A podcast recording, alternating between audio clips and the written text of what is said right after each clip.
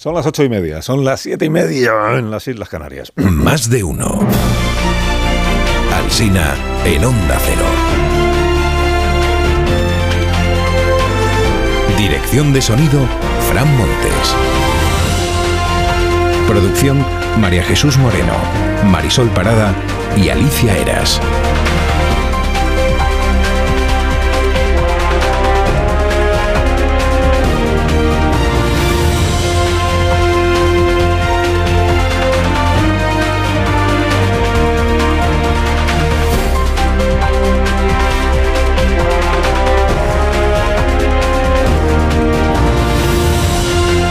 Desde las 6 de la mañana, como cada día, está, bueno, cada- como cada día, salvo los sábados y los domingos. Sábados y los domingos, quien está aquí por la mañana, pues es Jaime Cantizano, ya lo sabe usted. Hasta las 12 y 20 estamos, en edición nacional, en edición en cadena. Luego, a partir de las 12 y 20, contaremos todo lo que está sucediendo en la ciudad en la que usted reside. Hay varias ciudades en España en las que hoy no se trabaja, se trabaja. Las ciudades de Asturias, las ciudades de Extremadura, la ciudad autónoma de Melilla. Bueno, ¿cómo está amaneciendo la jornada? Pues mire, puede que, puede que no haya hombre más feliz al tener cerca a Yolanda Díaz que Tony Comín, el politólogo que acompañó a Puigdemont eh, a su mundo paralelo este de Waterloo. Hoy aparece la imagen de Tony Comín en algunos periódicos, pletórico al poder saludar ayer de nuevo a Yolanda Díaz en Bruselas. Bueno, pletórico es poco, yo creo.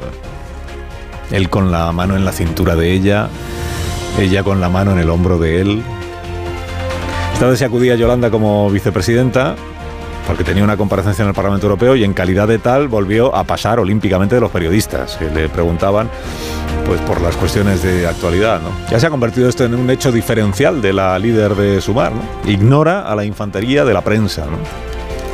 Frente a la transparencia, la más absoluta indiferencia. Pregunten, pregunten, griten las preguntas, que da igual, yo me voy a ir. Al presidente Sánchez le enviamos desde aquí un saludo pues muy animoso, esa es la verdad, muy porque ha informado el Palacio de la Moncloa de que tiene COVID el presidente, que está bien, eh, que sin síntomas y eso, pero bueno, que ha dado positivo. Evite en todo caso el presidente Sánchez leer la página 27 del diario La Razón en el día de hoy. Título.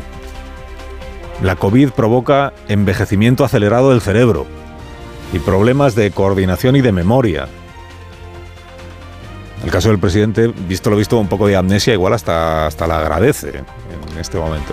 Hace memoria hoy a ABC de las veces que el presidente y sus ministros rechazaron de plano la idea de la amnistía.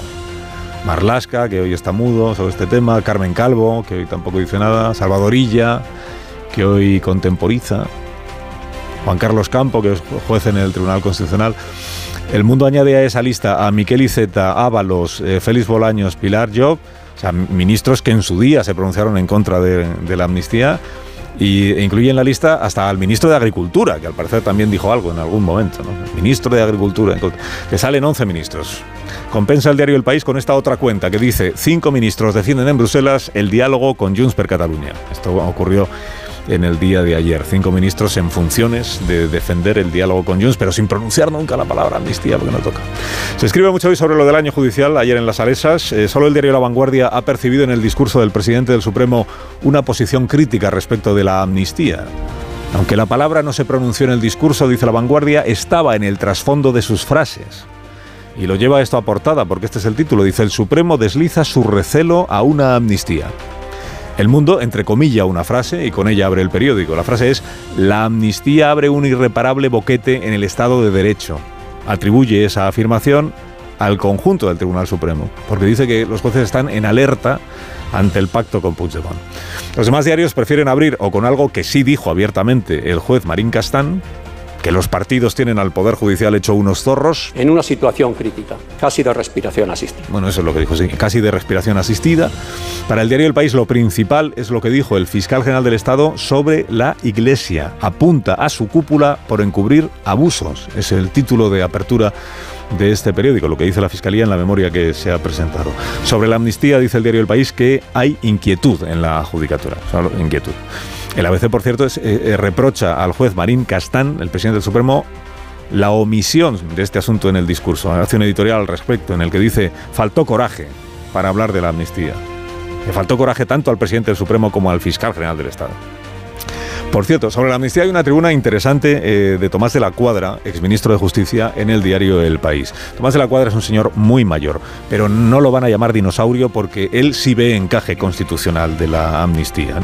Y digo que es interesante la tribuna, o a mí me lo parece, porque demuestra que admitir la posible constitucionalidad de una amnistía no supone tener que aplaudir esta amnistía que está exigiendo el independentismo y que parece que está estudiando el, PSOE o el gobierno.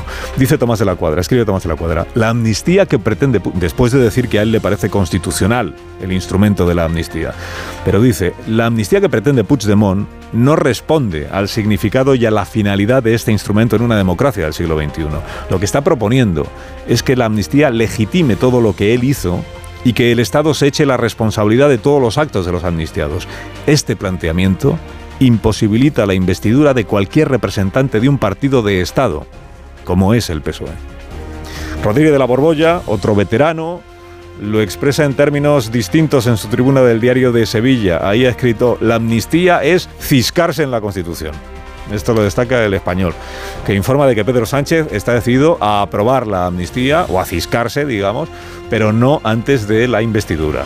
Solo un círculo muy reducido está al tanto de las gestiones que se hacen, dice la información, y en ese círculo manejan ya informes jurídicos muy detallados. Lo que no ven posible es tenerlo todo resuelto antes del 27 de noviembre, que es el plazo máximo para la investidura de un presidente de gobierno antes de otras elecciones. Eh, le dijo ayer a Susana Griso que de haber concurrido a las elecciones Pedro Sánchez con la propuesta de amnistía habría tenido menos votos de los que obtuvo. También le dijo que cuando él, Feijó, el otro día habló del encaje de Cataluña en España, estaba utilizando la jerga de los indepes, pero para rebatirla.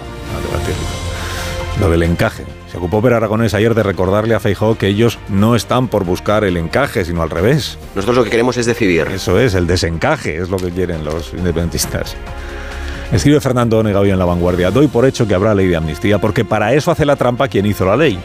Lo que no acabo de ver es cómo se legitima el referéndum del 1 de octubre.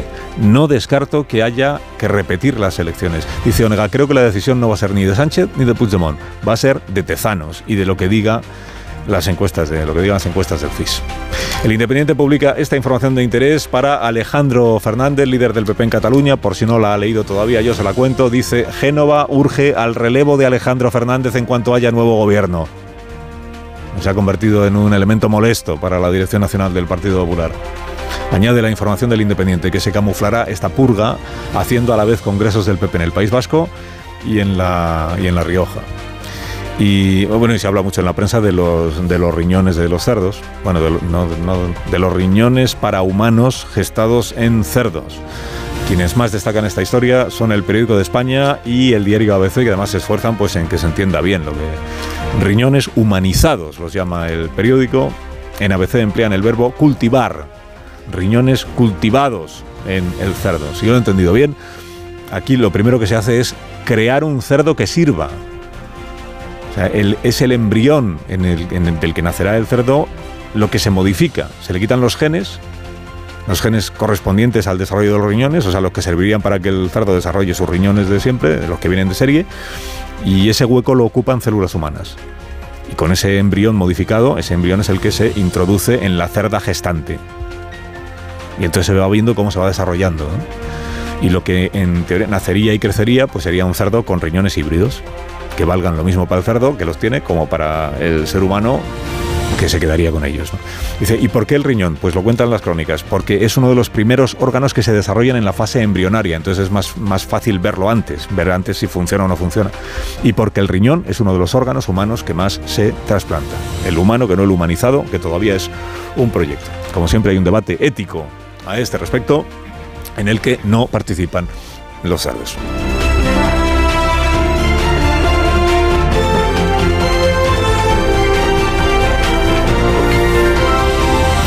Carlos Alsina en Onda Cero, somos más de uno.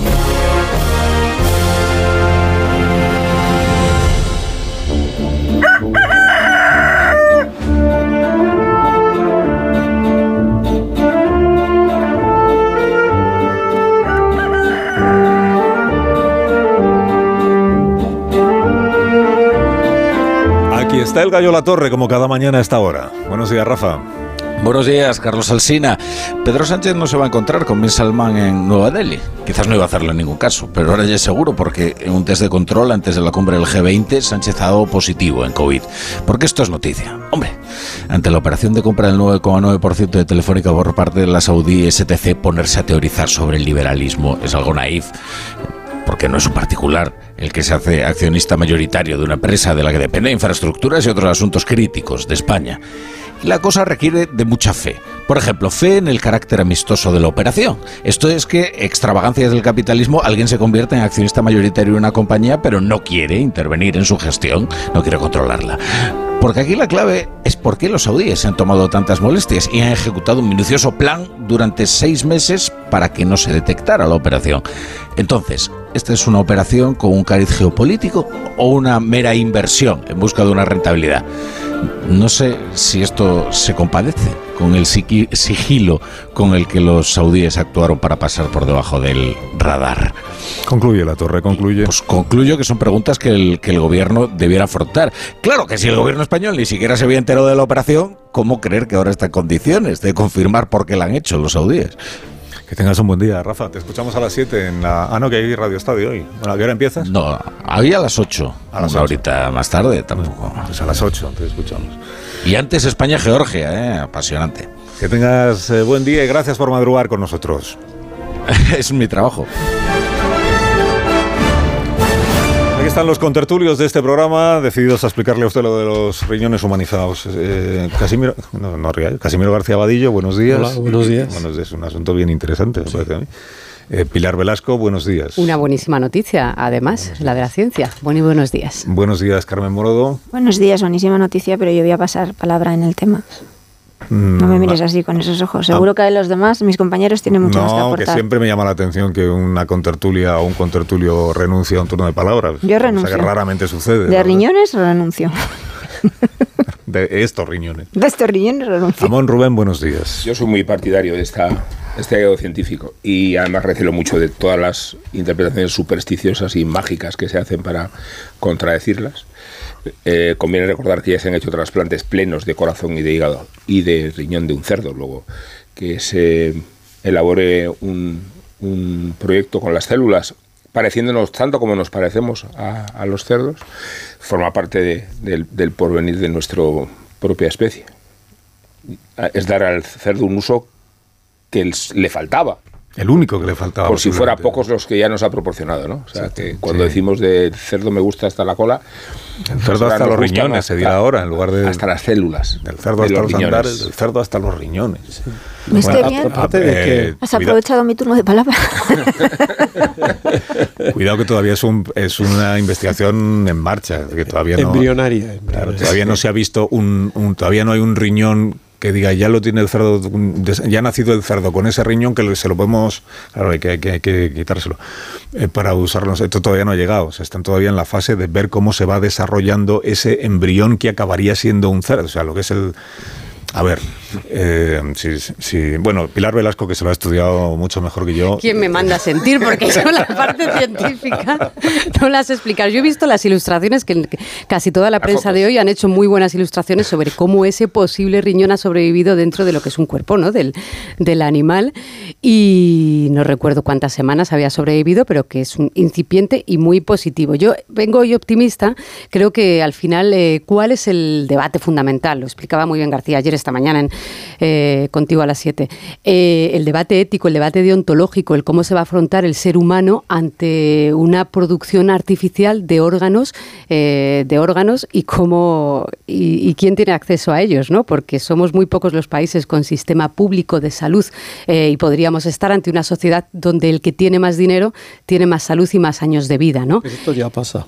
Esto ya pasa, pero pues digo que vengo optimista, no con los tiempos, tardamos mucho en regular eh, temas que nos afectan de la ciencia, pero va a haber que regularlos desde la producción mm, de alimentos eh, en Estados Unidos de las investigaciones más avanzadas es las que producen carne de manera artificial, que eso te cambia todo el sistema productivo y es un terremoto ¿no? Eh, laboral también. Pues este que salva vidas también va a ser un terremoto. ¿Cómo nos vamos a enfrentar a nivel europeo y a nivel global a esta legislación donde unos países como China pueden estar produciendo órganos que se utilizan en Europa, pues ese sí que es uno de los grandes retos. Yo creo que poner barreras a la ciencia es absurdo. O sea, en una sociedad laica, porque esto en la Edad Media, pues evidentemente era otra cosa. Pero ahora no. Entonces, mm, creo que probablemente sí haya que establecer una serie de regulaciones, pero esto no hay manera de pararlo. Es decir, la investigación de la que sabemos solamente una parte, eh, que trata de alargar la vida, de mejorar la vida, etcétera, por medios eh, científicos, médicos, eh, em, químicos, pues eso está ahí y lo vamos a tener. O sea, y además tú puedes poner determinados límites en un país concreto, pero globalmente no. O sea, China, que es como tres veces Europa eh, en habitantes y en tamaño, pues marca sus propias normas. Sí, yo, de China a otros países. A ver, dices que no hay que poner límites, hay que poner límites éticos. Sí, sí. Por todas partes, además. ¿eh? se pueden poner límites, pero que la ciencia sí, sí. no Pero precisamente el desarrollo de un, de, un, de un contenido ético es el que nos asegura que ciertas prácticas no se desmadren. ¿no? Este no es el ejemplo. ¿eh? Eh, esto colisiona con dos tabúes. Uno es el religioso, porque hay religiones que no admiten relación posible con el cerdo, y hablamos de muchísimos habitantes, y hablabas tú, Pilar, de, de quiénes van a ser los beneficiados o no. Desde luego entiendo que los musulmanes y los judíos no van a participar de, de, este fenómeno. Los judíos son muy pocos, los musulmanes son muchísimos. ¿no? Y después está el movimiento animalista, que es otra religión cada vez más pujante y cada vez más fuerte, que es la que se opone a que utilicemos animales también en esta dirección. Tenemos una ley en España, por cierto, que después de haberse aprobado hace muy poco, sí que tolera que se pueda investigar con animales. Pero el movimiento animalista, como religión pujante, es otra de las aristas que tiene la relación de, la ciencia y los animales. Moro ha renunciado a su, intervención. No, he aprendido mucho escuchando a los compañeros. Yo me mantengo no puedo aportar nada nuevo ni mejor de lo que ya hemos escuchado. he aprendido esta mañana también, leyendo la información creo que del diario ABC, que las primeras eh, investigaciones o pruebas o experimentos que se hicieron con, sobre este asunto fue en Murcia, en la Universidad de Murcia, a raíz del, eh, de la mano del profesor Izpisúa, creo que he leído. Todo esto en realidad, el, el, uno de los artífices de que se puedan hacer todas estas cosas, que, todo está basado en la manipulación genética, o sea, en, el corta y pega de los, es el profesor Mujica, el que algún día, que es español también, y que algún día le darán el premio Nobel. Y entonces hicieron unos eh, primeros experimentos eh, de la mano de la Universidad de Murcia en granjas de, la región murciana. aquí la cuestión consiste en que no es que se cree un riñón y luego se le introduce al cerdo a ver cómo le funciona, no. Es que se crea un cerdo que, lleva consigo un riñón que pueda servir para el ser humano. Y por eso estamos todavía en la fase inicial, porque aún no ha nacido un cerdo que lleve un riñón que sirva para el ser humano. Lo que se ha hecho es modificar genéticamente el embrión de un cerdo quitarle los genes que desarrollarían el riñón del cerdo y meterle unas células humanas que mm. ocupan ese lugar. Y entonces con esas células al final pues se van combinando con las del propio cerdo y lo que hay es una cerda a la que se le introduce ese embrión para que desarrolle la gestación de ese embrión. Y entonces he aprendido también esta mañana que la gestación en, el, en, la cerda, más que en el cerdo, dura tres meses, ¿eh? lo que es el embarazo. Sí. Entonces, a los 25 28 días es cuando se ha interrumpido, en cinco casos he leído, ese, ese embarazo para ver cómo va el, cómo se ha desarrollado ese embrión dentro de la cerda que lo está gestando. El embrión con todo lo que es un cerdo eh, o un cerdo en potencia. Para ver los riñones en concreto un mes después de, comenzar el desarrollo, dentro de la cerda gestante, cómo se han desarrollado los riñones. Y entonces ahí se ha visto que efectivamente el desarrollo es correcto o, que, o que promete, digamos, podría decir, que promete promete pero falta saber, ahora lo que lo siguiente van a intentar es prolongar más, más tiempo antes o interrumpir el embarazo más tarde. ¿no? a ver. Y el último paso entiendo que será esperar a que nazca ese cerdo que lleva consigo unos riñones que pueden servirle al ser humano. Es algo así, si yo lo he entendido bien. Pero bueno, ahora es cuando Morodo va a aprovechar su turno de palabra para explicar algo todavía más complejo, que es el Consejo General del Poder Judicial. Uy, eso lo resolvemos rápido. El Consejo General del Poder Judicial lo resolvemos rápido. Y el bocinazo que por quinto año consecutivo... No sé, es como si lo diese yo. Ya ha llegado un momento. sí, lo, da el presidente del Supremo, pero ya da igual. ya da entonces les decía a los oyentes: si hubiera habido una realización televisiva del acto de ayer, eh, pendiente de las reacciones de quienes allí estaban. Claro, cuando el presidente del Tribunal Supremo, aunque sea presidente en funciones o en, interino, cuando el presidente del Tribunal Supremo eh, da el bocinazo de cada año y entonces dice, señores de los grupos políticos, eh, que es intolerable esto que está pasando, que no se reúne el Consejo, entonces la Cámara habría enchufado a Feijó, por ejemplo, que estaba allí, y se le habría visto bajar así la cabeza y, decir, cargar con su culpa y decir, pues y, habrían enchufado a Pilar Job, que es la ministra de eh, con la Cámara, a Pilar Job, la ministra de Justicia, y Pilar Job habría bajado también la cabeza y habría dicho, pues tienes razón. Bueno, nada de esto en realidad pasó, ni con realización televisiva ni con ella. Mientras el presidente del Supremo decía que es intolerable la situación en la que estaban por culpa de ustedes los políticos, pues Pilar Job y Núñez Feijóo tenían cara de póker. O sea, esto, no va conmigo. esto no va con nosotros. no bajaban la cabeza como yo en clase cuando de los, discursos, de los discursos de ayer y del ambiente en la inauguración de Pues es que ya es el día de la marmota, eh, Carlos, no aportan... el interés de ayer era si, si había alguna referencia más explícita y no que, que algunos creyésemos o o creyeran poder interpretar a lo que yo creo que es el principal problema que hoy tiene la justicia y es el desafío de la amnistía. No sé si por eh, prudencia, en el sentido de que no se interprete como una injerencia del Poder Judicial en tanto no haya un proyecto tangible que se pueda evaluar. Pero es donde estaba puesta la atención. En cuanto a la renovación del Consejo General del Poder Judicial, todos pusieron cara de póker y el interés que tiene incluso también lo hemos recibido nosotros los medios, pues es cero. Ahora mismo eso, el panorama es desolador, las consecuencias están ahí, muy bien descritas, además por el presidente en funciones, pero yo me atrevo a vaticinar que si al final hay una investidura de Pedro Sánchez con Puigdemont, Esquerra y Bildu, esto va para largo, mm, porque siguen necesitando, van a seguir necesitando, en este contexto el PSOE está más débil y seguiría necesitando un acuerdo con el Partido Popular. Si hubiese un gobierno de, de Feijó, no sé lo que pasaría al final en el Partido Socialista, si seguiría Sánchez, no seguiría Sánchez, pero si hubiese un gobierno del, Partido Popular, veo más posibilidades a que pudiese abrirse una negociación en ese marco de, desbloqueo. Eh, eh, de todas formas, insisto, como esto está interiorizado dentro también de lo que es el Poder Judicial, de los, de los jueces, de fiscales, a mí me llama mucho más la atención lo que se comenta y lo que comentaban ayer entre bastidores en relación al debate político sobre la amnistía, porque las críticas son muy duras y las puedes resumir en ideas que sobre las que había bastante consenso y en esto no te tienes que quedar solo con los que se supone que son los del lado eh, conservador.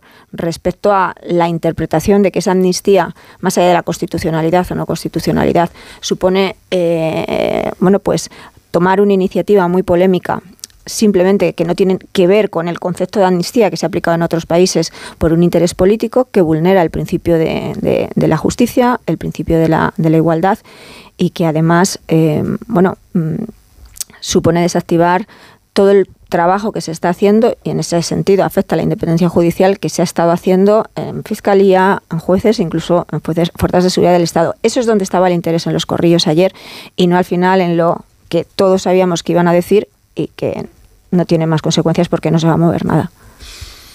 Pilar. Sí, bueno, mm, quien esperase o esperara ayer em, una proclama del presidente del Tribunal Supremo en funciones o del fiscal general del Estado es que conoce poco el mundo de la justicia. O sea, eso no se va a producir nunca. Em, por lo tanto, es un discurso interpretable es un discurso en el que se dicen obviedades, la situación de la justicia realmente pues es de, eh, emergencia, porque el, dato de que en el Supremo faltan un 30% de los magistrados, pues es tremendo y algunas de las salas pues están realmente en una situación lamentable. Pero bueno, esto ya se sabía, es consecuencia de una decisión, de un cambio legislativo del gobierno para forzar la renovación del Consejo General del Poder Judicial, que no ha conseguido, y eso, bueno, pues está ahí enquistado, porque los principales actores, y tú has mencionado antes a Feijóo, a la ministra, es decir, a los partidos políticos que lo pueden hacer, pues, pues no lo han hecho por un interés partidista, pura y simplemente. Eh, ahora bien, luego ya en los corrillos, pues claro, que los jueces del Tribunal Supremo hablaron la frase que cita hoy Ángela Martialay en El Mundo, pues recoge por lo que yo sé, bastante bien el sentir general de los magistrados del Tribunal Supremo. Hay que tener en cuenta que la amnistía, la ley de amnistía, o como se le quiera llamar, va a afectar directamente a la Sala Segunda del Supremo y al juez Pablo Llarena, que van a tener que aplicar en casos que se están instruyendo esa amnistía. Y además que no, no tienen eh, manera de eludir eso, porque si no estarían prevaricando, van a tener que aplicarlo. Y claro, mm, la opinión generalizada, ¿eh? y yo aquí no me refiero solo a jueces más conservadores, sino también a algunos y a fiscales, sobre todo progresistas. O sea, eh, la amnistía es realmente una revisión del pacto constitucional. La amnistía no cabe en la Constitución. O sea, mm, es que mm, no cabe porque efectivamente la Constitución española, al prohibir expresamente los indultos generales, no puede prohibir algo que es todavía mucho mayor, que es la amnistía. Pero es que además Estamos hablando ahí del artículo 62, pero en el 117 habla de que la justicia en España la aplican los jueces y magistrados. Esto es una intromisión del poder político en la justicia. Pero es que el Código Penal de Belloc, el Código Penal de la democracia, cuando habla en su artículo 130 de las causas de extinción de responsabilidades penales, en ningún momento eh, habla de la amnistía. Y luego, políticamente, sea, una amnistía es un hecho absolutamente excepcional. Cuando se produce la amnistía en el año 77, hay un cambio político. Y en el día en que se produjo ese debate en el Congreso de los Diputados, en el Pleno, desde Marcelino Camacho a Arias Salgado, pasando por Arzayus, eh, que eh, todos eh, aprobaron y votaron esa ley de amnistía, se hablaba con esta, me recuerdo una frase de Chiqui Venegas, con esta ley se acaba la guerra civil. Es decir, estábamos ante un hecho histórico. Y el propio Arzayus decía que no se puede, o sea, una amnistía no es algo que se puede dar cada cuatro días, es algo absolutamente excepcional. Y estamos en un Estado democrático. aprobar una ley de amnistía significa reconocer que no estamos en un Estado plenamente democrático, es decir, significa darle a Puigdemont una victoria política que él nunca ni se hubiera imaginado en sus mejores sueños, que España reconozca, el Estado de Derecho español reconozca que no ha sido capaz de cumplir con los mínimos de un Estado democrático.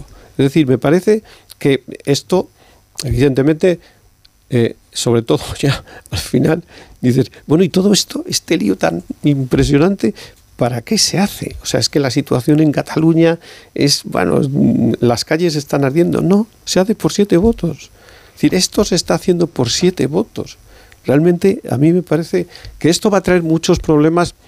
Evidentemente, el presidente mm, Pedro Sánchez controla eh, la ejecutiva del PSOE, controla el grupo parlamentario, nadie le va a toser excepto Paje, de los que están ahora en el Partido Socialista.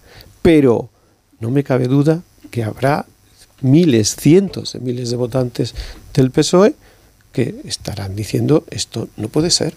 no se puede ceder tanto en una cosa tan esencial por siete votos. Sí, escuchamos a Pilar Velasco que, quiere intervenir, pero tengo que hacer una pausa. Hacer una pausa aquí muy, espero. muy cortita, ya verás. Y a la vuelta escuchamos a Pilar Velasco y saludamos al presidente del Principado de Asturias. Vamos a sumarnos a la celebración del Día de Asturias en esta jornada. Ahora mismo continuamos. Más de uno en Onda Cero. Carlos Alsina. De uno en Onda Cero.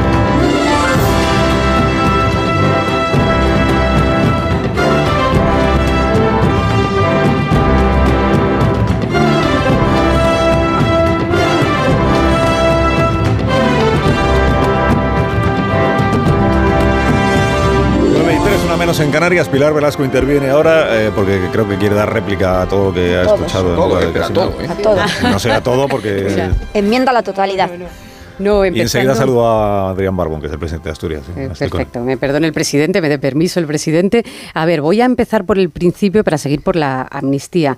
Eh, es verdad que es el año, que es el año, la apertura judicial de la marmota, pero no le quitaría peso eh, ni gravedad a, a los discursos que se producen. El de ayer con, con más intensidad, incluso si cabe, que los anteriores, lógico, porque ya va para, para cinco años, ¿no? El que hablen de un deterioro institucional y esa metáfora que utilizó el presidente para hablar de que las democracias no solo mueren ya de golpes militares, eh, sin, eh, ni, ni en las dictaduras, eh, y señalando directamente a cómo se están debilitando las instituciones en España, y no se estaba refiriendo únicamente a la posible futura amnistía, me parece muy relevante precisamente y, y engarza con los debates constitucionales de derecho fundamentales que, vamos que llevamos ya tiempo teniendo.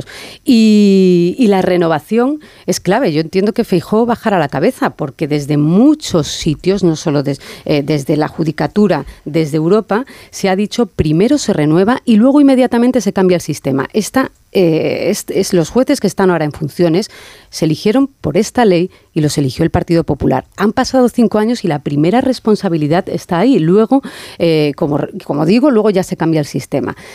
Y este debilitamiento hace que nos podamos enfrentar dentro de un tiempo, mm, si se aprueba una ley de amnistía o lo ha pasado con los indultos, a que en esa polarización haya quienes crean que los jueces del Supremo eh, favorecen al PP y los jueces del Constitucional al PSOE. Eh, de eh, llegó a utilizar el presidente en su discurso la, la palabra, si no partidismo, partidos. Y eso es un debilitamiento muy importante, porque hay argumentos de derecho, y ahora ya sí paso a la amnistía, muy fuertes para decir que la amnistía no tendría encaje.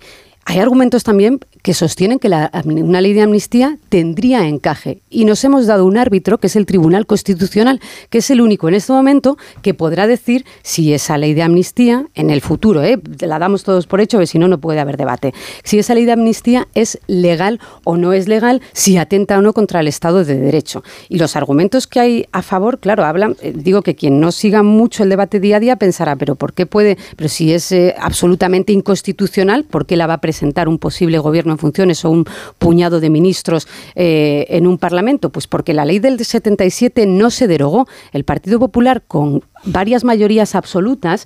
eh, Pero es que esa misma analogía eh, no, no, no. tendría que Digo, la LECRIM, claro, la le- es- digo, la ley de digo, a- digo para quien, para quien piense, no, no, no, no, para quien piense, no, termino, Rubén. para- digo Para para quien, en para- uno, que luego me abroncan Claro, a no mí. me abronques de momento, Luego digo los mí, argumentos que de no, la no defiende. tiene usted autoridad, no le yo no soy constitucionalista, ¿eh? yo aquí pues es repito no argumentos de los que- que los defienden. Dicen, la ley del 77, artículos 666, 675, la recoge y no se ha derogado. Y es lo que permite, es lo que permite, es lo que permite presentar una ley.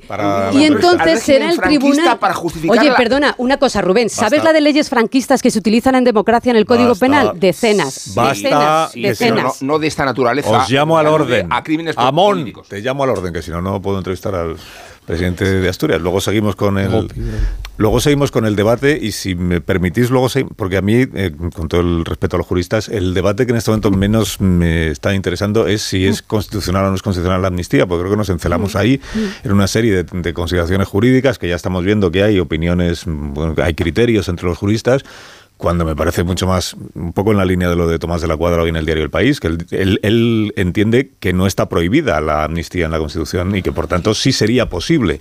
Pero a mí el debate que me parece más interesante es, aun siendo legal y...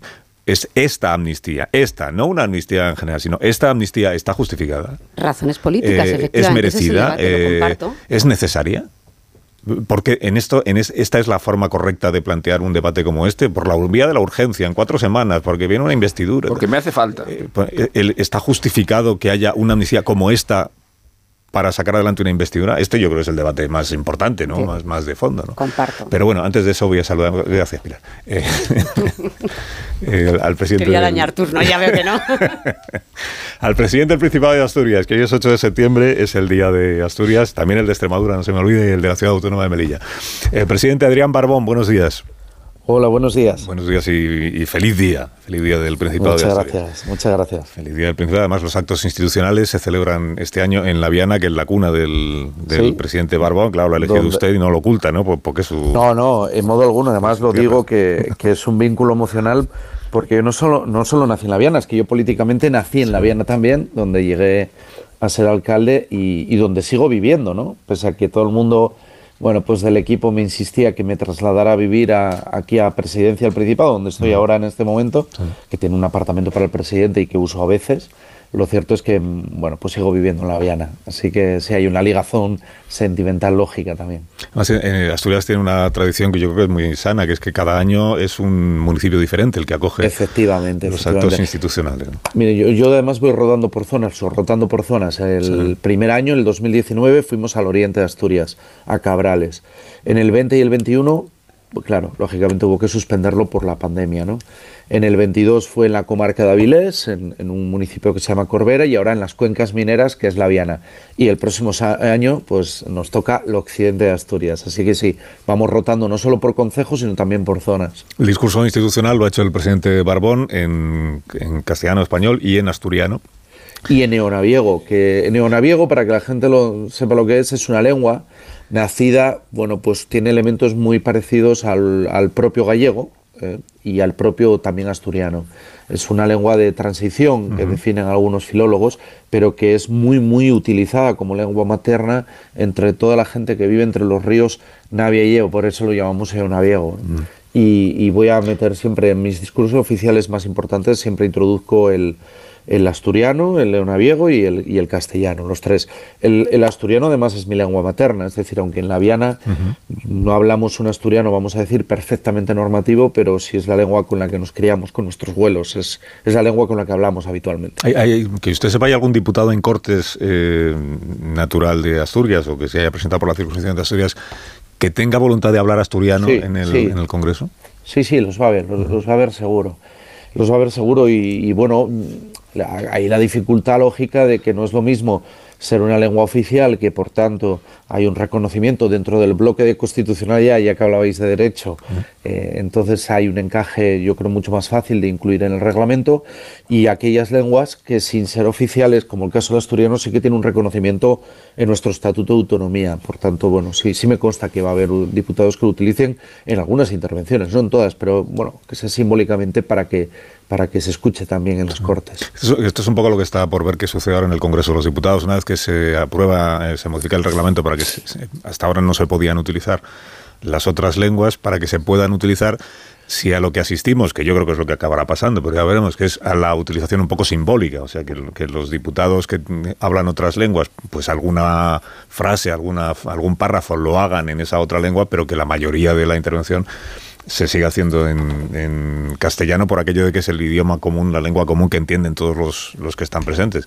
Digo yo, vamos, no sé, no sé lo que yo También, en, esto soy muy práctico. ¿eh? Yo cuando me dicen que, que ven un problema, eh, yo he asistido a actos de comunidades autónomas vecinas, en Galicia he asistido a actos en, Navarra, he asistido a actos en Euskadi, en el País Vasco, y, lo cierto es que quitando la euskera, que lógicamente tiene una base lingüística diferente y nos cuesta más entender a los que, a los que estamos habituados a lengua, lenguas románicas o eh, herederas directas del latín, el resto de lenguas se entiende muy, muy, muy bien. A mí cuando hay gente que me dice que bueno, que es que es, eh, dificulta muchísimo el entendimiento. Oiga, yo el gallego lo entiendo casi le diría perfectamente al 95%, y el catalán una parte importante, el catalán valenciano, como lo quiera usted definir.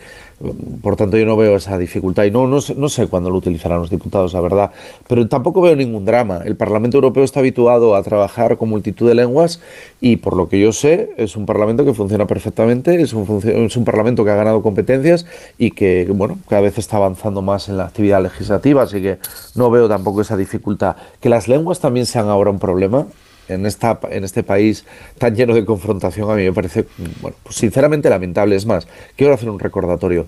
La Constitución española dice bien claro que todas ellas son lenguas españolas. Son lenguas españolas. El castellano es la lengua oficial, evidentemente, en toda España y, y del Estado, pero el resto de aquellas lenguas que tengan consideración oficiales son lenguas de España y es una riqueza que no podemos perder. al final con las lenguas lo, la cuestión principal siempre es el uso que uno quiera, con qué intención eh, utiliza uno una lengua y no otra.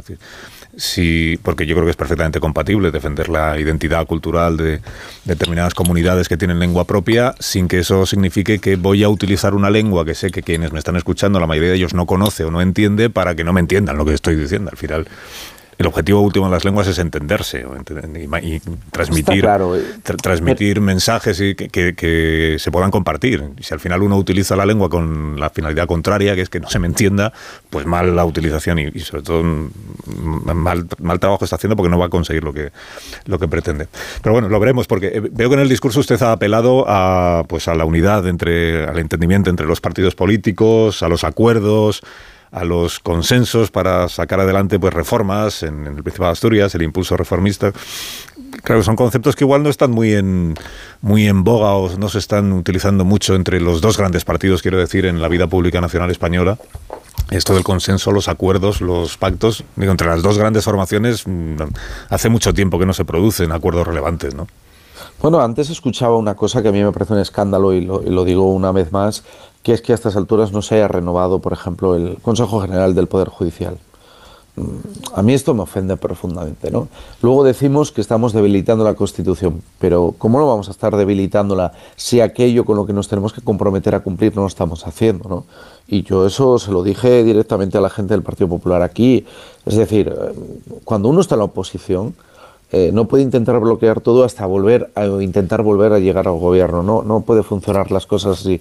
Y yo sí, sí apelo al consenso porque creo que en Asturias, ahora que está en, medio de esta emergencia climática, de esta crisis climática que estamos viviendo, que me gusta más el término crisis que cambio climático, porque cambio climático casi dulcifica, ¿no? Parece que es, bueno, pues un cambio lógico y no sé qué. No, bueno, pues yo en este momento de crisis, es verdad que Asturias se está convirtiendo en un, en un refugio climático para mucha gente, cada vez viene más gente en el verano y en otras épocas del año, cada vez está viniendo más gente a vivir, curiosamente los movimientos migratorios ahora son favorables a Asturias, viene más gente a vivir que gente sale de Asturias, bueno, pues también queremos ser un refugio político, en medio de la crispación, de la tensión, de los insultos, de estas cosas que a mí me repelen tanto, bueno, pues que Asturias por lo menos sea un espacio en el que nos entendamos, porque yo además es que lo tengo muy claro, a mí no me van a escuchar nunca hacer política insultando al adversario, todo lo contrario, o sea, yo hablo muy claro, pero no me voy a prestar a, ese tipo de debates porque no me gusta ese estilo de, hacer política. ¿Qué le parece al presidente de Asturias? El, presidente Barbón es del Partido Socialista, no lo he dicho, en Asturias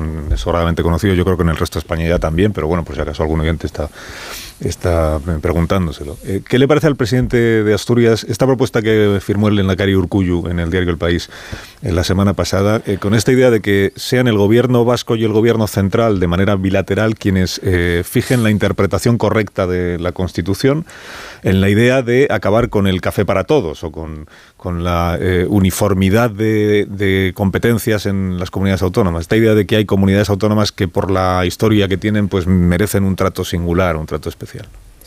Bueno, parto de un hecho, yo con el Endacari tengo muy buena relación personal, de hecho estuve en una reunión que nos convocó para hablar del corredor, de la, conexión del corredor atlántico a las comunidades cantábricas con, el, con, Francia en este caso, pero soy muy claro, yo creo en el carácter multilateral de los acuerdos, no en la bilateralidad. ¿Y, y por qué? Porque es que España no se puede construir en acuerdos bilaterales entre dos, tres comunidades autónomas y el gobierno de España. Yo no, no soy partidario de ello.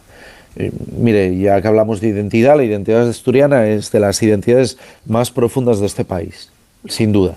El primer, la primera construcción jurídico-política de la que tenemos constancia, en este caso el Reino de Asturias, posterior a la invasión árabe ¿no? y todo lo que se derivó de ella, es eh, Asturias aquí es, nació una pequeña entidad jurídico-política de resistencia, eh, bueno, que, algunos magnifican y dicen la cuna de España, no, la cuna de una entidad jurídico-política que con el devenir del tiempo, bueno, pues se fue sumando, sería primero Reino de León, luego acabó siendo Corona de Castilla, luego se uniría a la Corona de Aragón, etcétera, etcétera, ¿no? Pero fue Asturias, es decir, tenemos una tradición de primer orden. En 1808, por ejemplo, ayer reivindicaba el presidente del Parlamento, Asturias fue de los primeros de las primeras eh, regiones o territorios en levantarse contra la invasión napoleónica. De hecho, nuestra Junta General, que es una institución, era una institución tradicional medieval, bueno, pues se declaró suprema para declararle la guerra a Napoleón. Entonces, la historia que tiene Asturias ya la quisieran otros para sí. Y aún así, con esta historia, desde luego nosotros no pedimos privilegios, ni pedimos que haya un carácter bilateral en las relaciones. Lo que queremos es, lógicamente, va a haber diálogos bilaterales, eso, lo sabemos, y no estamos en contra, pero los acuerdos tienen que ser con carácter multilateral. ¿Y qué pienso yo? Que España es verdad que tiene un carácter diverso, que tiene una identificación territorial muy plural, muy abierta, y que lo que hay que avanzar es hacia una fórmula federal del Estado. Es lo que yo siempre vengo defendiendo desde hace años. Y creo que el futuro de este país tiene que pasar por ahí y de esta nación.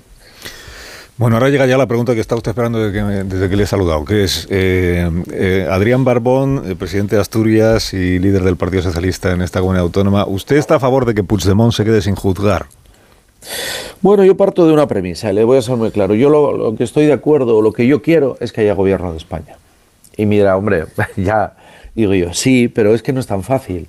No es tan fácil porque en el marco parlamentario actual sacar una mayoría para empezar queda muy, muy reducido. Aquí solo hay dos posibilidades, y se lo voy a decir muy claro, con los números actuales.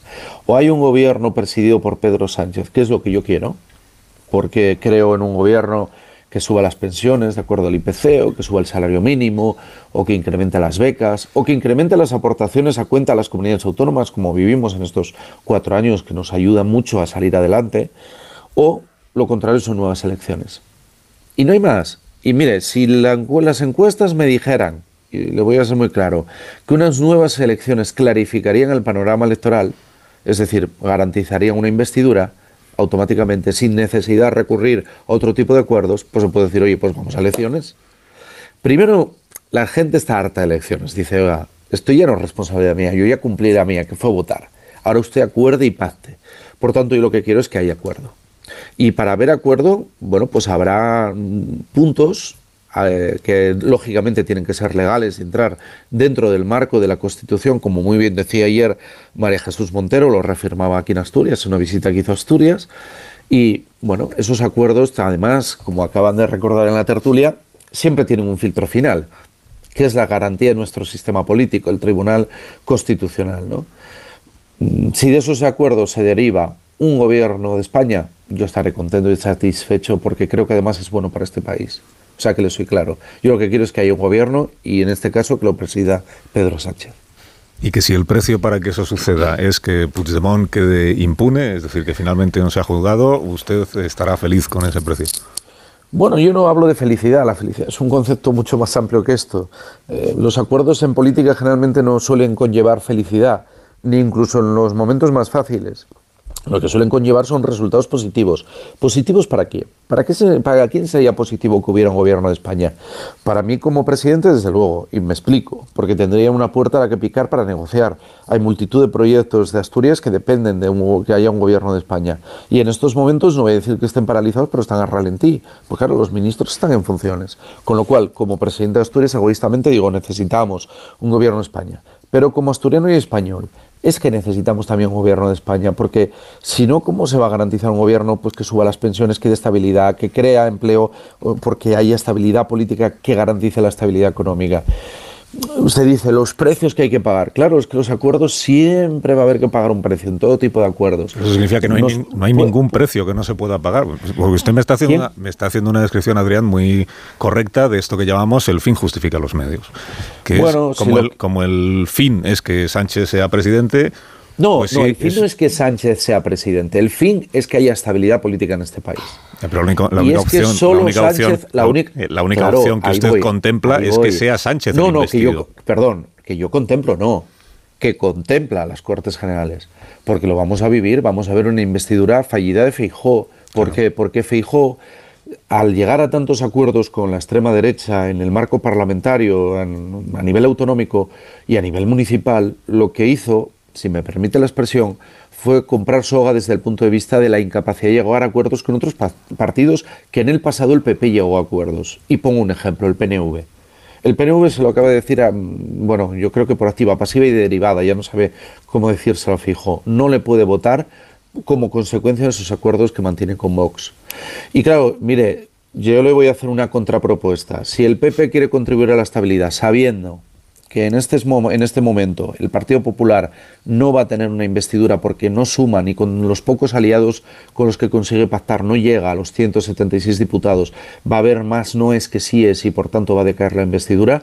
Y dado que el PSOE ya hizo el gesto en el año 2016, que por cierto yo voté en contra en aquel Comité Federal, y ya hizo el gesto absteniéndose y permitiendo gobernar a Mariano Rajoy, Oiga, sabiendo que el único que tiene posibilidades de presidir este país es Pedro Sánchez, yo le doy la vuelta y le pido al Partido Popular que se abstenga y permita gobernar a Pedro Sánchez y así no necesita acuerdos de ningún tipo.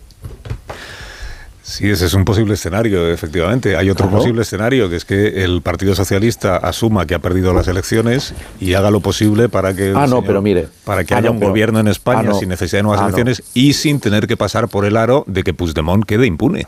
Ah, no, pero mire, es que en el 2016 el PSOE ya lo hizo. Y es que, sin embargo, desde entonces el Partido Popular no le ha devuelto, permítame que lo diga así, ese gesto de responsabilidad que entonces tuvo el PSOE, que insisto, yo voté en contra ¿eh? en el Comité Federal, con lo cual yo no estaba de acuerdo con él. Porque, pero, porque entonces a usted sí le parecía bien que hubiera terceras elecciones, cosa que ahora le parece fatal. No, es que mire, en el marco político español, yo lo que digo abiertamente, en lo que digo abiertamente es que la relación PP-PSOE, en el contexto en el que estamos viviendo, son proyectos tan diferentes que una convivencia parlamentaria eh, bloquea todo y hace imposible. Pero sí es que yo creo que ahora sí puede haber mayorías alternativas para negociar otro tipo de acuerdos posteriores, por ejemplo los presupuestos. Mire, entonces yo decía que no, porque estaba convencido que podía haber acuerdos distintos de gobernabilidad. Como luego se demostró, porque recordará que el PNV luego pactó los presupuestos con el Partido Popular y salieron adelante los presupuestos. Eso es cierto. Pues, pues a eso me, por eso mi, mi, voto no clarísimo en ese sentido, ¿no? Pero ya digo que el PSOE tuvo un gesto de responsabilidad con este país que destrozó y provocó problemas internos en el PSOE muy graves, ¿eh? muy graves. En el año 2016 y a mí me tocó vivirlos. Pero es que recientemente acababa de haber elecciones autonómicas. Y el Partido Popular, que ahora pide dejar gobernar a la lista más votada, no dejó gobernar, por ejemplo, a mis compañeros Vara y Víctor Torres, Ángel Víctor Torres, en Canarias, pese a que eran los partidos más votados. Entonces, hombre, usted no puede apelar y no me puede decir que cuando yo soy la lista más votada usted me tiene que dejar gobernar, pero cuando usted es la lista más votada tampoco le dejo gobernar. No, esto no funciona así. Y 200 ayuntamientos, empezando por el ayuntamiento de Gijón en Asturias, pero otros muchos, Colunga o Tineo, por poner un ejemplo, en el que ganando el PSOE en las elecciones, pues no gobierna la lista más votada. Así que usted quiere salirse de ese marco, y yo le doy la receta. El Partido Popular que devuelva el gesto de responsabilidad que tuvo el PSOE en el 2016 y que se abstenga la investidura de Pedro Sánchez. Pero entonces usted cree que es responsable, es un gesto de responsabilidad llegar a un acuerdo con el, con el señor Puigdemont, con Junts per Catalunya, que incluya amnistía o como se llame, que signifique que... Mm, bueno, yo no sé, yo no sé el acuerdo al que se está llegando, porque no tengo ni idea la, la negociación que está teniendo lugar. pero, a mí me, sorprende mucho... Le pido su opinión. no, pero por eso digo, es que yo no estoy, no estoy en el equipo negociador. Si estuviera, podría opinar. Pero yo lo que digo responsable es que haya gobierno en este país. Es que lo tengo muy claro. Al precio que sea. Es, mi, es mi posición. Al precio que sea. El, precio que sea dentro de la Constitución. Bueno, dentro de la Constitución. Voy a ser más, voy a ser más claro. Dentro, de, la Constitución, yo siempre lo doy por hecho porque no se me ocurre pensar que el, que el PSOE eh, o el Gobierno de España pacte cosas que sabe que están al margen de la Constitución o fuera de la Constitución. Pero dentro de la Constitución... hay, hay, planteamientos que se están haciendo que son contrarios a la Constitución. Yo lo que digo, todo lo que quepa en la Constitución para mí estará bien.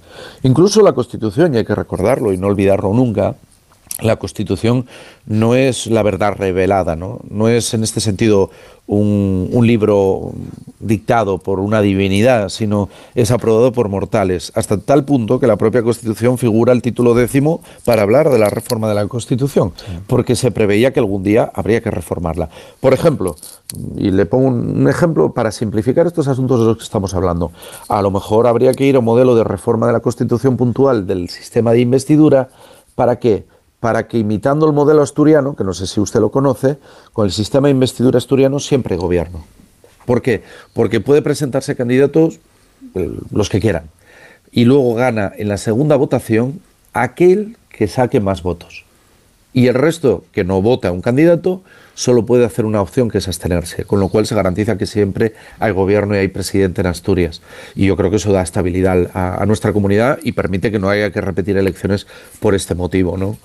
Bueno, pues a lo mejor en eso es en lo que hay que avanzar también. Sí, no, si la Constitución claro que puede ser reformada, pero eso dígaselo usted a los independentistas, que son los que no quieren ir por ese camino, para que sea este, posible este la punto que yo autodeterminación. sepa, en este no, este punto concreto que yo sepa, no creo que ningún partido o nunca se lo escuche, por lo menos al Partido Popular, decir que está de acuerdo conmigo en cuanto a la reforma de este punto, ¿no? Digo de la, de la investidura. No, no, yo, me, yo me refería a lo otro, que es a lo de, Ah, vale, vale. que es a lo de la autodeterminación y el derecho a decidir y todo aquello. Hay un camino que es eh, modificar la actual Constitución, que el independentismo nunca quiere recorrer Sí, yo- porque cree que lo tiene perdido, claro, y, y por eso van... mm, Bueno, en ese punto hay que recordar que en su día en Euskadi que la situación estaba muy mal, hay que recordarlo, hubo una votación en el Congreso en tiempos de, Zapatero de aquello que se dio en llamar el Plan Ibarreche, se cerró un- una herida, yo creo que las cosas salieron razonablemente bien, el gobierno de Euskadi funciona bien entre el, el- entre el PNV y el PSE, el Partido Socialista de Euskadi, y hombre, en Cataluña yo hay un dato, manejo mucho la, la pulsión electoral, me parece un, un instrumento para medir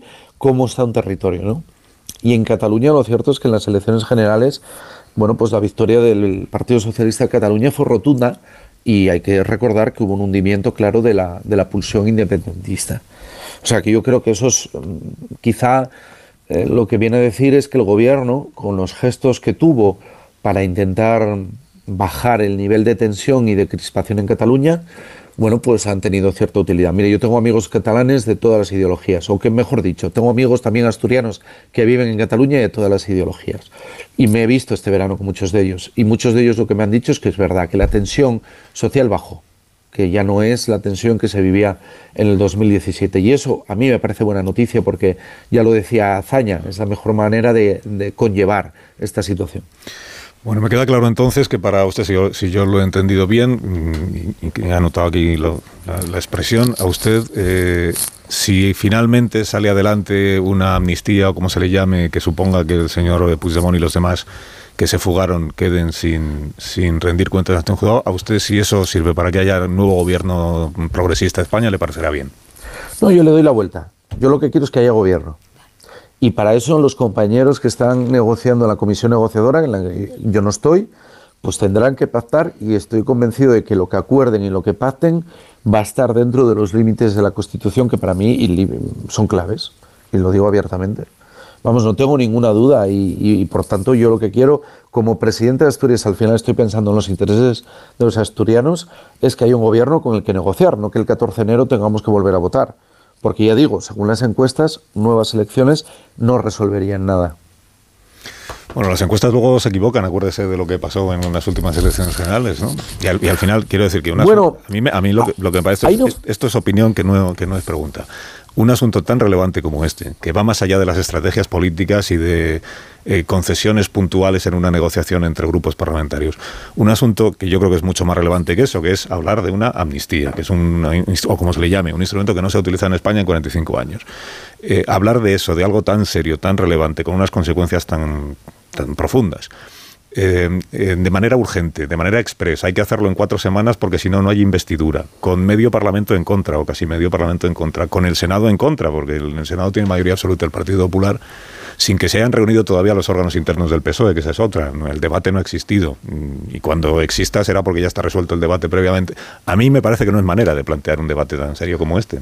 Y me parece que reducirlo a una cuestión de pura táctica o aritmética, que es, mm, pero así conseguimos que haya gobierno, a mí No, me está pare- táctico, a mí no me parece que Eso- sea Que, razonable. que haya un gobierno no es una cuestión táctica, no, es un- no, no, no, yo discrepo abiertamente, es una- un, planteamiento estratégico de país.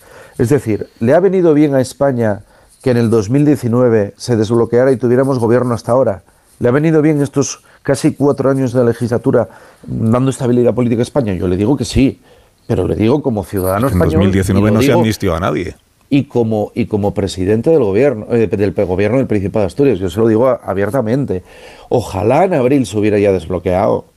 que a lo mejor hay que analizar el por qué hubo que esperar noviembre, ¿no? Y en, y en abril no hubo manera de, de, llegar a un acuerdo, pese a que a mí me consta que el Partido Socialista estaba dispuesto a un acuerdo. No, yo sí que creo que para un país es necesario, y, y lo digo desde el punto de vista de planteamiento estratégico, que haya gobierno.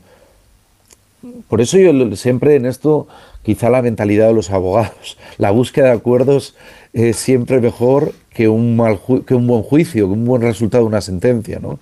Y yo lo que digo es que, fíjese, con todas las dudas que yo en otros temas puedo tener, porque yo también tengo diferencias, se lo digo, pero en este caso yo es que lo tengo claro, España necesita que haya un gobierno y necesita una legislatura estable de 3-4 años para seguir creciendo, para seguir dando respuesta a los problemas y para que nosotros los, los, presidentes autonómicos podamos clarificar tanto la perspectiva territorial, que a mí me parece fundamental, como la reforma de la financiación, como la prestación de servicios, como todo lo que tiene que ver con los proyectos que nos afectan. Es decir, que si fuera el señor Feijó el que negociara con Puigdemont y aprobara una, sacar adelante una amnistía para hacer borrón y cuenta nueva, a usted también le parecería bien, porque eso permitiría que hubiera un gobierno del PP. Bueno, yo lo que veo es que el señor Fijo, y repito lo mismo, y yo que lo conozco bien, porque ha sido mi vecino durante bastantes años y además siempre he tenido buena relación con él y es conocido. El señor Fijo al atarse a Vox ha cometido un, desde mi punto de vista, eso sí que es un error estratégico. Porque por conseguir un poder territorial determinado, que bueno, es legítimo, bueno, pues al final lo que consiguió fue cerrar la puerta a acuerdos, ya no digo con Junts, que estaba dispuesto a sentarse, por cierto, eh, me refiero al PNV, es que el PNV se lo ha dicho muy claro, con usted no podemos, no tenemos nada que hablar y no tenemos nada que hablar precisamente por esto. A ver si al final van a amnistiar ustedes a Puigdemont y va a ser culpa de Feijóo. No, yo no estoy echando la culpa a Fijo. Yo lo que digo es que Feijó quizás se hubiera interpretado, mire, si en el año 2023, ahora que llegaron las elecciones autonómicas, el que abanderaba el discurso de la lista más votada, hubiera dejado gobernar en esos 200 ayuntamientos al PSOE, o hubiera dejado gobernar a Vara en Extremadura y Ángel Víctor Torres en Canarias, ahora lo que sí tendría mayor legitimidad para pedirnos a nosotros otras decisiones, pero el problema es que él no lo hizo. Eso es muy claro. Señor Barbón, no tengo más tiempo. siempre es un, un, gusto conversar con usted, a veces desde la discrepancia y otras desde la coincidencia, claro. Feliz, día, feliz día de Asturias de nuevo, presidente. Yo encantado de hablar con vosotros siempre y, y, aprovecho para invitar a todo el mundo que quiera venir a Asturias que no deje de hacerlo, que, que Asturias merece la pena y como dice nuestro himno, en todas las ocasiones. Gracias, eh, Adrián Barbón, presidente de Asturias. Gracias. Que tenga buen día. Ahí de, en, ahora en la sede del, del, Principado y antes en La Viana, que es, su, que es su, su, cuna y su tierra. Bueno, que eh, te voy a hacer una pausa, me perdonáis eh, los contertulios y ahora volvemos a donde estábamos. Que creo que era en lo de siempre, en lo de estos días, en lo de estos días. Antes eh, podemos cogerlo por donde lo ha dejado. A ver, que me están echando la bronca porque he mencionado que es la Virgen de Covadonga, que es la sí. que Nuestra Señora de, que es la Virgen de Guadalupe, que en Extremadura se celebra hoy la Virgen de Guadalupe, que es Nuestra Señora del Coro, que es Nuestra Señora y me escriben desde Albacete para decirme que también es Nuestra Señora de los Llanos, que no lo hemos contado, que no lo hemos mencionado y que hoy comienza en Albacete una de las mejores ferias de España, pues mencionado queda. Mencionado queda. Un minuto. Y ahora mismo continuamos. Más de uno. Onda Cero. Carlos Alsina. Pongamos.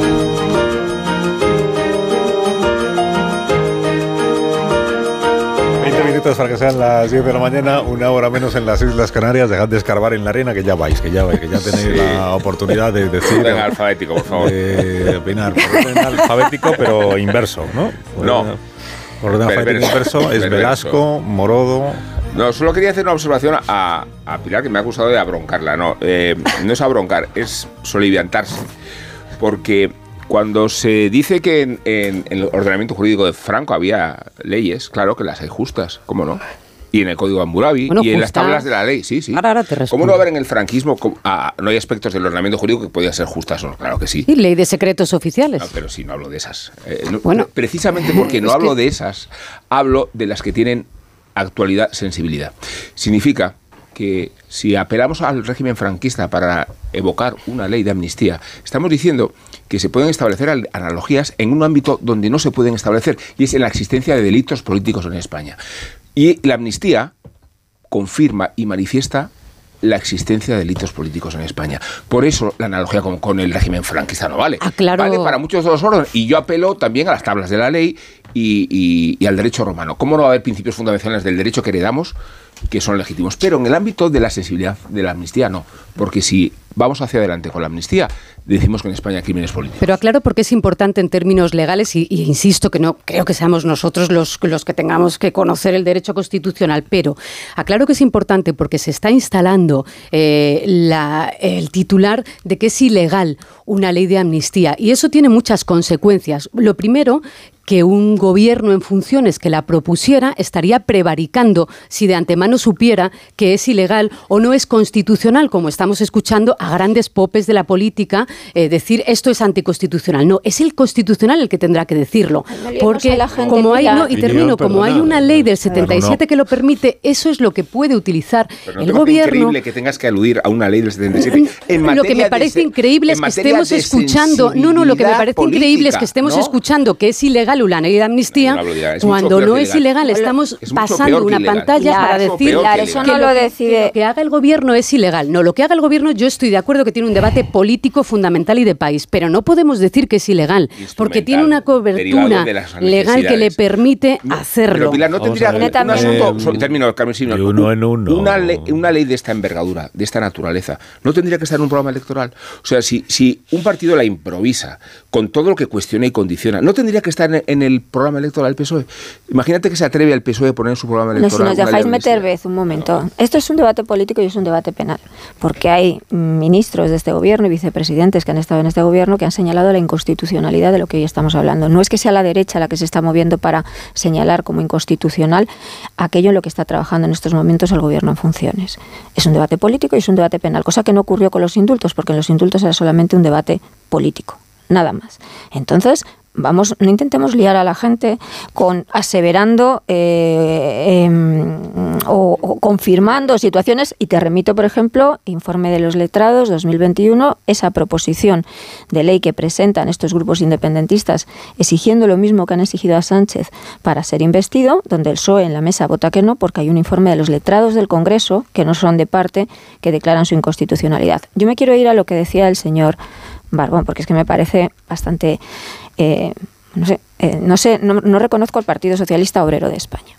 Eh, no está en juego la gobernabilidad, está en juego una investidura, porque nadie nos puede hacer creer, nadie, ni ellos mismos se lo creen, que un gobierno del Partido Socialista en esa situación de debilidad y, de, y dependiendo en un contexto electoral en el País Vasco y en Cataluña de Puigdemont, Junqueras, Otegui y PNV, puede ser estable. Eso es, vamos a por favor, mm, basta, insisto, de engañar a la gente. Luego, si queréis, apartamos el debate de la constitucionalidad. A mí me parece que en lo que hemos entrado, y lo voy a, llamar así, es un acto de corrupción política y moral. No hay en estos momentos, no hay en estos momentos ningún problema de convivencia en Cataluña. No hay ninguna demanda social de una, de una amnistía. No hace falta, como ha ocurrido en otros países, un proceso de reencuentro entre partes. Eso no es así. Hay unos intereses particulares de un grupo de independentistas encausados o procesados por la justicia española por haberse saltado la ley. Y hay unos intereses de parte particulares del presidente del gobierno para seguir en Moncloa. Eso es lo único que ha hecho que se coloque este debate tan polémico y controvertido encima de la mesa. Cuando nos referimos al Tribunal Constitucional, yo creo que tampoco tenemos que engañar a la gente, porque el Tribunal Constitucional ellos mismos y la gestión que han hecho los partidos a derecha e izquierda del Tribunal Constitucional ha perdido toda su autoridad. Si no, el Gobierno no nos estaría filtrando en estos momentos que esto tiene que ir por la vía de una proposición de ley y no un proyecto de ley, porque si te metes en un proyecto de ley, te arriesgas a que el Consejo de Estado, el Tribunal Supremo y los órganos consultivos informen en contra de él. Tribunal Constitucional, ¿qué es lo que nos están diciendo? Nos vamos como a la ley del aborto, aquí nos saltamos los demás trámites y el Tribunal Constitucional, que lo controlamos nosotros, claro que va a decir que es constitucional. Y por último, el Partido Socialista entendía que esto es tan fundamental para Cataluña y para los catalanes, como bien decías, Rubén, hombre, tienes que meterlo en un, en un programa electoral. Es que estamos hablando de una cosa que afecta al modelo de convivencia, a nuestro modelo de Estado, a la separación de poderes entre el poder ejecutivo y el poder eh, eh, eh, judicial. Entonces tendrías que haberlo metido en un programa electoral. No ha ido han renegado de la amnistía hasta que se han encontrado que están en manos, después de haber perdido las elecciones, de un fugitivo de la justicia española, que está procesado por corrupción, que es eso, malversación, y que además, no se nos olvide, representa, su partido representa el 6%, el 6% de la población española. Entonces, señor Barbón, no he tenido la oportunidad, pero eh, no estamos hablando de investidura, estamos hablando de investidura, no de gobernabilidad. Y eso de que el fin justifica los medios, verdad, yo no reconozco al Partido Socialista Obrero de España. ha habido precedentes en la anterior legislatura, pero no quiero quitarte el turno, casi bien. Vamos a ver, cuando se hace referencia a la ley de amnistía, la ley de amnistía no está derogada, pero es que la ley de amnistía del 77 marca un plazo se dice los delitos políticos hasta esta fecha. Y de hecho hubo un debate parlamentario de que si era antes o era después, porque si era antes o era después, había delitos cometidos por ETA que se quedaban fuera. Y fue tan generosa que se llevó hasta un límite. Es decir, hasta este límite, que no recuerdo ahora, no voy a decir la fecha porque no, no quiero decir algo que no sé seguro, pero lo que sí sé seguro es que se puso una fecha. Hasta aquí la ley de amnistía llega hasta aquí, porque a partir de aquí estamos en una situación de un Estado democrático. Es decir, ¿está vigente? Claro, pero joder, que, se, que se reactive. ¿Se pudo haber derogado? sí. No, perdón, perdón, pero, no sé, pero, pero es no lo que pedía la, es lo que pedía una parte de la izquierda hasta hace Es que no era necesario. Efectivamente, y no se derogó. Es verdad, es verdad. claro, oye, no, es que no se derogó. Perdón, pero, pero, ese asidero te vale a ti para, para comprometer la credibilidad democrática de un país. me vale para no, decir que es ilegal. No he terminado, no he terminado. Más que da que sea ilegal, es mucho peor que ilegal. es mucho peor que ilegal. La ley, del 77, ya digo que aquí eh, no hace falta entrar en intríngulis político de lo que dice el artículo tal, sino en la pura lógica, en la pura lógica. La ley del 77 dice, todos los delitos con intencionalidad política quedarán borrados del historial de las personas que han incurrido en esos delitos hasta ahora. Es decir, que habla de todos los delitos políticos. Aquí vamos a hacer una ley de amnistía ad hoc, solo para unos delitos políticos, los que cometen los catalanes para conseguir la independencia. Y en concreto una persona. Pero, pero además, o sea, tú imagínate que dices, bueno, y además, pues, evidentemente, los CDRs, los TANOS, no sé qué. Oye, y los que hay procesados y condenados en Cádiz por haber participado en incidentes por en defensa de los astilleros, a esos no. ¿A esos no? ¿Por qué? Porque, porque esos votos, esos votos no cuentan. O sea, hay algo más injusto, algo más contra la ley que diseñar una modificación legal que solo afecta a una serie de individuos. O sea, es que a mí dices, mira, no, pero eso lo tendrá que decir el Tribunal Constitucional. Perdona. El Tribunal Constitucional se pronunciará sobre determinados artículos y tal. La lógica, la sensatez, la razón, lo que te dice es que lo que se está haciendo es una barbaridad. Lo que ha dicho Barbón, estoy absolutamente de acuerdo con lo que decía eh, Carmen, el presidente de Asturias, es, aquí vale todo, es, como el tendero que paga a la mafia para que le protejan. Y dice, no, no, si para mí lo importante es vender, porque si yo no vendo, mi familia no come. Lo importante para mí es vender. Oye, ¿que tengo que pagar? Pues pago. Pues eso es. O sea, yo pago el precio porque lo importante es la estabilidad. Si quieres decir algo, Velasco, tiene que ser de 30 segundos. Eh, quería enmendar a mi querida Morodo. Eh, corrupción política. Hombre, eh, yo entiendo que, claro, hay una gran parte de la sociedad, de todos los votantes de Vox, todos los votantes del Partido Popular, y sin adscribirlo a votos y a partidos políticos, que no estaban de acuerdo ni con los indultos, ni con la eliminación de la sedición, ni, toda la agenda, ni con toda la agenda, ni con toda la Rubén, no me vas a dejar hablar 10 segundos seguidos, que me tocan solo 10, me lo acaba de decir aquí el jefe. Y ya han pasado 5. Eh, y ya han pasado 5. eh, a ver, esto, eh, ¿qué, eh, qué, diferencia hay entre los indultos y la amnistía? Eh, al margen del debate jurídico, porque si nos vamos a lo político es donde yo creo que tiene que estar el debate, que es un debate político y, es un debate de país. La, diferencia es que unos, claro, que unos cumplieron cuatro años de cárcel y otros nos parece que tienen mucho morro porque se metieron en un maletero y Pilar, Pilar, la, la, diferencia es brutal. ¿no? no, no, no, no, Pilar, ¿cuál es la diferencia? no han cometido los mismos Junqueras ha sido juzgado y condenado. Luego hay una potestad del gobierno gobierno para tomar una decisión. Pausa. Ahora lo que Es que estamos, estamos diciendo es que el gobierno, a el una agenda gobierno, con la que no estamos de acuerdo. chillar, el gobierno Pausa. en funciones para conseguir mantenerse en el poder y en el Palacio de la Moncloa se salta al ámbito de los tribunales, interfiere en ese ámbito de los ¿Pero tribunales qué- en procesos qué- qué en marcha. Hombre, encausados y procesados. Están encausados y minutos para que sean las 10 de la mañana, una hora menos en Canarias. Una pausa. Así ahorro a los oyentes pues este momento difícil. Ellos siguen ahora, no, no importa. Yo les seguiré escuchando a ellos, pero ustedes, oyentes, no. Escuchen esta publicidad. Más de uno en Onda Cero.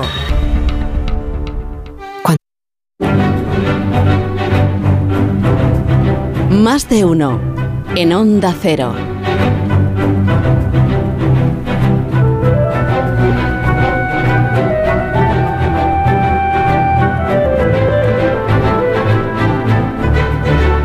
Ver, 20 segundos. Ignacio Rodríguez Burgos, eh, cuando tú quieras la información económica del día rápidamente. Buenos Pues días, mira, Ignacio. buenos días. Muy rápidamente, la bolsa española sube un 0,15%. El valor que más avanza es Acciona Energía, energías renovables. Tempues, después Indra, que Indra empezó a subir desde la operación de STC de los saudíes en Telefónica y no ha dejado de subir desde entonces. ¿Por qué? Porque Indra también es una gran empresa tecnológica en España y con intereses, por cierto, en defensa. Telefónica sigue al alza, sube un 0,52%. Ojo a las aristas que tiene, todas las derivadas que tiene, no solamente en Navantia con las cinco corbetas, sino también en Renfe, Tren de la Meca, inversiones inmobiliarias, proyectos para desarrollar transporte y la ciudad lineal famosa de Line en el desierto. ¿eh? Veremos a ver cómo termina todo. Por Y la cierto, y la- y la es- y la Supercopa y el fútbol. Riad está negociando con Giorgia Meloni entrar también en fondos de inversiones en Italia. Pero está y negociando. está negociando. Y Arabia Saudí, por cierto, la diversificación de Arabia Saudí no se queda solamente en Arabia Saudí. También Repsol, la petrolera española, por ejemplo, en muy pocas horas, ayer hizo un ejercicio de diversificación. Por la mañana vendió activos petroleros en Canadá y por la tarde compró una de las mayores empresas de energías renovables en Estados Unidos. Y un dato de última hora, la producción industrial en España cae casi el 2% respecto al año pasado. Esa es la última. Que tengas buen día, Ignacio. Hasta ahora. Marisol Parada, unos para irnos de fin de semana amigos. Y que descubra las nuevas tendencias en calzado para el próximo otoño-invierno en callahan.es. En Callahan, la innovación tecnológica y el diseño se unen para ofrecerte un producto de máxima calidad que garantiza el bienestar de tus pies y la excelente comodidad que siempre caracteriza a Callahan Adaptation. Disfruta caminando con Callahan, la mejor tecnología para caminar a la venta en las mejores zapaterías y en callahan.es. Tecnología, diseño y confort al, al mejor precio. Al mejor precio siempre, parada, al mejor precio, ¿cómo es posible a estas alturas? Que tengáis un buen día. Adiós, Casimiro. Adiós, Velasco. Buen fin de semana. Adiós, Morodo. Buen día, a descansar. Amor, hasta, hasta luego. Que hay Sí, cultureta. ah, es verdad. Ha sobrevivido la cultureta. Es increíble. Bueno, eh, las noticias. Sí que es increíble. Sí, es increíble. 10, 9 en Canarias. Un consejo de